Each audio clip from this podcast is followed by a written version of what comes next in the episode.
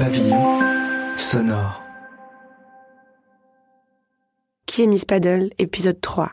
Protein Girl. Aujourd'hui est un grand jour. Une révolution. Paddle a posté une photo qui n'est pas d'elle-même, une photo de son déjeuner. Un joli bol avec des lentilles, des œufs, des carottes, des edamame, ces petits haricots japonais. Je savais même pas qu'on en trouvait ailleurs que dans les restaurants. Chaque portion est bien séparée pour faire ressortir les couleurs. Et comme d'hab, un like de qui vous savez. Je suis même plus trop surprise. De toute façon, notre relation prend l'eau de toutes parts et ça me désespère de ne pas retrouver la délicieuse harmonie du début. On passe notre temps à se disputer. Un de nos gros problèmes, c'est mon passé. Mon mec en est très jaloux. Enfin, d'une période très précise de mon passé. J'hésite à vous la raconter, car vu comment ça a foutu la merde entre nous, je m'étais juré de plus en parler.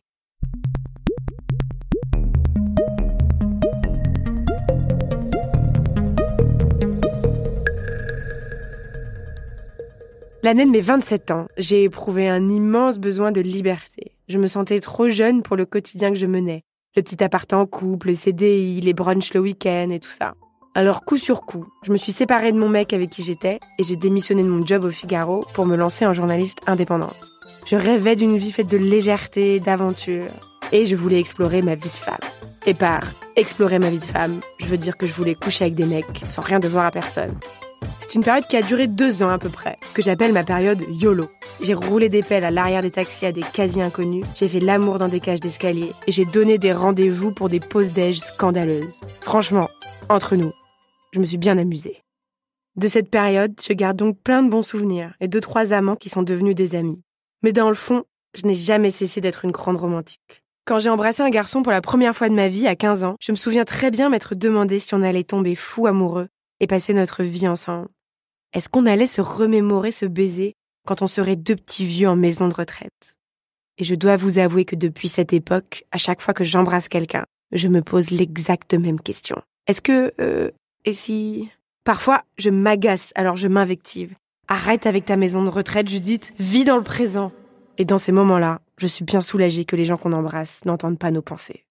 Alors, après quelques mois de période YOLO, j'ai eu envie d'autre chose je me suis rendu compte que la vraie grande aventure, c'était la profondeur, sans mauvais jeu de mots. Mais si c'était plutôt facile de trouver des amants, trouver l'amour, c'est un peu plus compliqué.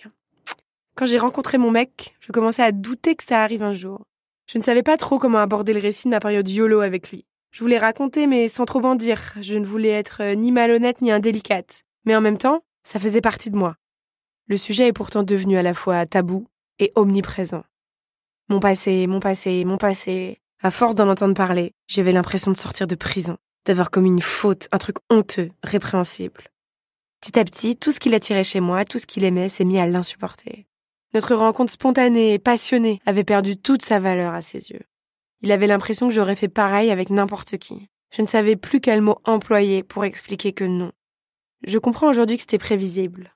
Souvent, les relations fusionnelles sont des relations immatures, où les deux attendent de l'autre qu'il résolve tous ses problèmes.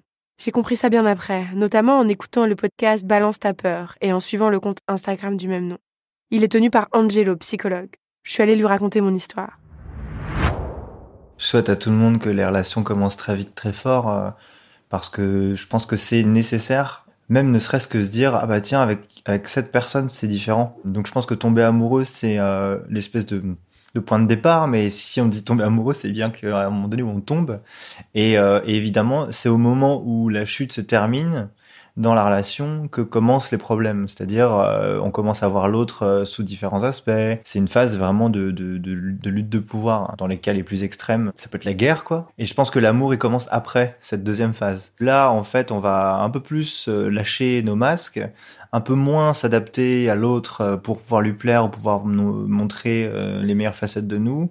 Et où en fait la lutte de pouvoir va s'installer parce que à ce moment-là bah, il va y avoir la réalisation que finalement dans cette fusion il y a des trucs avec lesquels je veux pas fusionner parce qu'en fait je suis en train de me rendre compte que l'autre euh, a aussi des des facettes euh, moins reluisantes. Et donc c'est en fait à ce moment-là où finalement il va y avoir à la fois une lutte de pouvoir dans le sens de territoire, c'est-à-dire euh, apprendre à poser ses limites. Et du coup c'est pour ça que ça remet en question la fusion. C'est parce qu'en fait on veut fusionner dès le début, donc euh, a priori ça le fait, on est dans une intensité de la passion.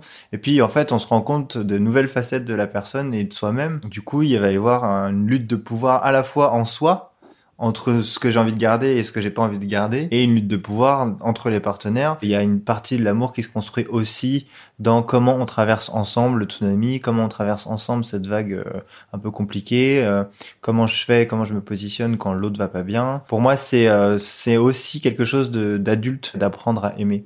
Alors que dans le tombe amoureux, il y a vraiment ce truc adolescent et infantile qu'on a tous, forcément parce que ça nous ramène à cet état de codépendance Qu'est-ce qu'il y a de, selon toi, d'infantile ou de, puéril quand on, quand on cherche la, fusion avec une personne? A priori, la fusion n'a réellement lieu que dans deux espaces. La gestation, quand tu es dans le ventre de maman, et quand tu fais l'amour. La fusion, elle peut avoir lieu uniquement si euh, moi je suis dans une posture infantile et l'autre dans une posture parentale ou inversement. Quand on est deux adultes autonomes, il n'y a pas de fusion, il y a juste euh, une relation euh, de partenariat. Donc en fait, ces états-là, on, les, on, alterne à chaque fois en fonction de comment on s'est construit. Il suffit qu'il y ait un endroit où moi je me suis construit euh, en tant qu'enfant comme ça, bah, je vais peut-être le reproduire dans mon couple et donc du coup, je vais choisir la bonne personne inconsciemment qui va pouvoir répondre à ce positionnement de parent pour moi, pour que je puisse vivre cette position d'enfant. C'est comme ça qu'on choisit nos partenaires, mine de rien.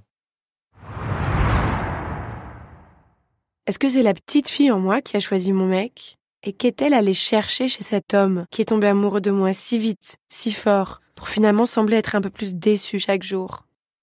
Sous la photo du bol de lentilles de paddle, quelqu'un a écrit Vive les protéines en commentaire.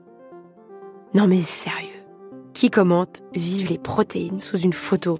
C'est quoi ce monde où on célèbre les nutriments?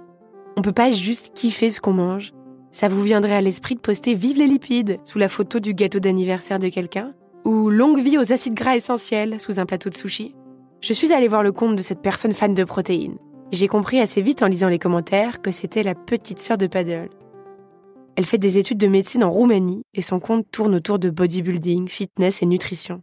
Paddle dépose des émojis cœur dans les yeux, commente ou like chacune des photos de sa petite sœur, la félicite, l'encourage. C'est là que j'ai commencé à la considérer différemment. J'ai du mal à regarder les photos du corps ultra dessiné et sec de Protein Girl. Mais pour une fois, c'est pas parce que je suis jalouse. C'est parce qu'elle est tellement musclée que ça fait mal de la regarder. Mais elle a l'air sympa, Protein Girl. Elle semble un peu plus attachante que Paddle. Enfin, c'est parce qu'elle poste des stories. Du coup, on la voit bouger, parler, rire. Ce que fait jamais la grande. Elle raconte son intégration en Roumanie, les longues soirées de révision et les réveils à 5 heures du mat pour aller faire des squats à la salle de gym du coin. Elle explique que les gens dans sa promo la trouvent bizarre parce qu'elle s'intéresse pas aux mêmes choses qu'eux. Elle veut pas aller en boîte ou elle veut pas aller boire des verres. Elle, ce qui la passionne, c'est la nutrition, la santé, le fonctionnement du corps. Et elle n'a que des super notes. J'essaye d'imaginer ce que ce doit être Noël dans la famille Stand-Up Paddle. Peut-être qu'ils vont tous en Roumanie pour rendre visite à la petite. Qu'est-ce qu'ils mangent? Enfin, est-ce qu'ils mangent? Parce que j'imagine mal les deux à table en train de se régaler de pommes dauphines. Je prends ça comme exemple parce que chez moi, les pommes dauphines, c'était un peu le repas de fête ultime. Comment sont leurs parents? J'imagine qu'ils ont dû leur mettre énormément de pression pour que les deux mettent autant en avant leur corps, soit dans la performance sportive, la douleur, soit dans la sexualisation, la séduction. D'ailleurs, Protein Girl a posté une photo d'elle en boxer de sport qui fait un doigt d'honneur. Elle indique en légende s'adresser à tous ceux qui commandent son corps en négatif. Quelqu'un lui demande qui fait ça? Elle répond Mes parents. Mon intuition était juste. Ses propres parents. Ses propres parents qui critiquent son apparence. Ce qui doivent faire pareil avec Paddle, du coup. Lire cette phrase tranche net mon délire de fascination malsaine. C'est comme si on avait allumé un interrupteur me rappelant que Paddle était humaine elle aussi. Qu'elle devait avoir ses problèmes et ses angoisses, comme moi. Qu'elle aussi, dans le fond, c'était une Miss Pédalo. Cette pensée m'apaise. Bonne nouvelle, j'ai retrouvé ma sororité.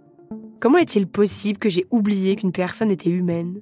Je suis allée poser la question à Charlotte Hervaux, autrice du Petit Guide de survie sur Instagram, paru en 2019 aux éditions Arquet. Elle a vécu une histoire similaire à la mienne, sauf qu'elle, elle a été l'objet du stalking. Dans son histoire, c'est elle Miss Paddle. Je lui parle sur Skype, car elle habite à Rennes.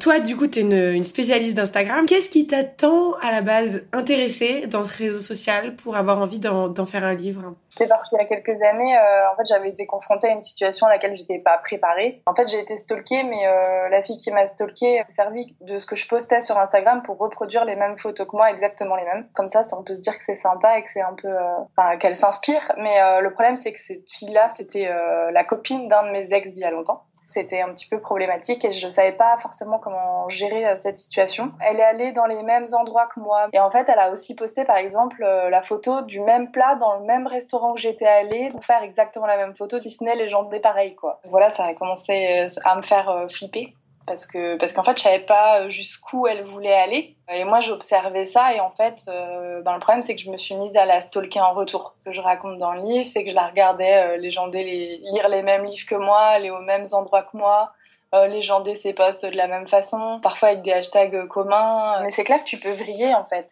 donc j'en ai pas parlé directement avec mon ex parce qu'à ce moment-là on se parlait plus et je voulais pas être accusée de foutre son couple en l'air. Comme je devenais vraiment parano, je me suis dit bah, donc j'en ai parlé à tous mes potes qui m'ont dit relax, c'est que sur Instagram, vas-y détends-toi. Et en fait moi j'étais pas du tout détendue. Je me suis dit à ce moment elle va venir chez moi. Euh, enfin c'est quoi c'est quoi la prochaine étape en fait? Comment ça s'est fini cette histoire? Elle a fini par euh, par euh, par se calmer? Est-ce que tu en as parlé toi avec ton ex? Comment ça a évolué? Je me suis dit que j'allais peut-être m'arrêter là et que moi j'allais essayer de, de régler le problème aussi d'une autre façon en faisant un truc, euh, on va dire, positif. Et donc, euh, je pense que ça a été euh, un peu aussi le, livre, quoi. Selon toi, tu me disais, il y a différentes formes de, de stalking. Il y en a qui sont plus ou moins innocentes et d'autres qui sont plus ou moins nocives. Avec mon expérience et avec ces témoignages, je me suis constituer une petite euh, typologie du stalking, on peut appeler ça comme on veut. J'en ai mis trois de côté. Il y a euh, le stalking utilitaire. C'est vraiment quand on va être euh, détaché de la personne qu'on stalk. On va stalker pour avoir une information ou pour se protéger. moi, j'ai une pote qui vient d'acheter un appart à Rennes. Elle m'a demandé en gros de stalker les gens qui étaient dans l'immeuble, qui étaient ses voisins. En quelques clics, j'ai pu voir que la voisine du troisième allait accoucher dans X mois, que au quatrième, il y avait une coloc d'étudiants infirmiers. Donc en fait, quand elle est arrivée au rendez-vous avec l'agent immobilier, elle avait plus d'infos qu'elle sur l'immeuble. La deuxième catégorie, ça va être le stalking de loisirs. Là, l'exemple, c'est plutôt les gens qui vont envie d'aller, qui ont envie de savoir euh, ce que deviennent, euh, je sais pas, euh, des gens du lycée, des gens du collège. Là, c'est plutôt quelque chose qui serait lié à la nostalgie. voilà, c'est un petit passe-temps, on a envie de savoir ce qu'ils deviennent, ça nous intéresse comme ça. Et la dernière catégorie, euh, ce serait euh, plutôt euh, le stalking émotionnel. Ça va être un stalking plus compulsif. C'est là aussi où on peut aller le plus loin, je pense. Typiquement, ça va être les ex, les copines, enfin les nouvelles copines des ex ou les nouveaux copains des ex. Là, généralement, t'en apprends autant sur toi-même que, que sur eux, quoi. C'est ce type-là de stalking auquel tu t'es adonné avec Miss Paddle. je crois bien, je crois aussi.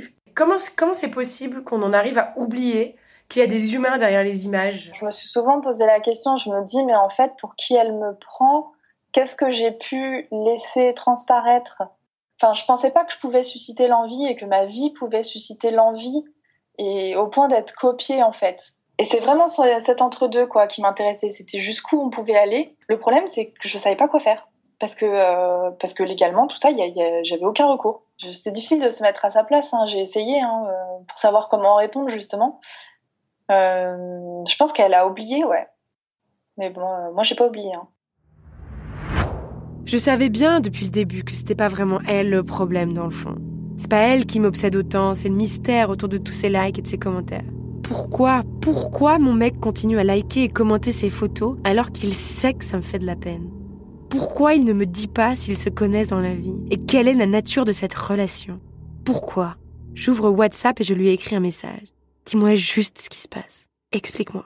Je comprends pas encore qu'en me fixant sur sa supposée relation avec Paddle, je me trompe de cible. Mon mec est bel et bien en train de me trahir, ça, oui. Mais Hollywood, Walt Disney et mes complexes me poussent à croire que trahir dans un couple, c'est forcément une autre femme, c'est forcément tromper, alors que c'est une tromperie d'un tout autre ordre qui se profile. Elle vient de commencer, là, dans ma messagerie WhatsApp. Mon amour, mon amour, calme-toi, c'est toi que j'aime, c'est rien Instagram, m'écrit-il. Oh, comme c'est doux, ces mots me font l'effet d'une caresse. Pas pour longtemps. Un deuxième message arrive. Quand on a couché avec la moitié de ses followers, on va pas faire chier pour un petit like, ok?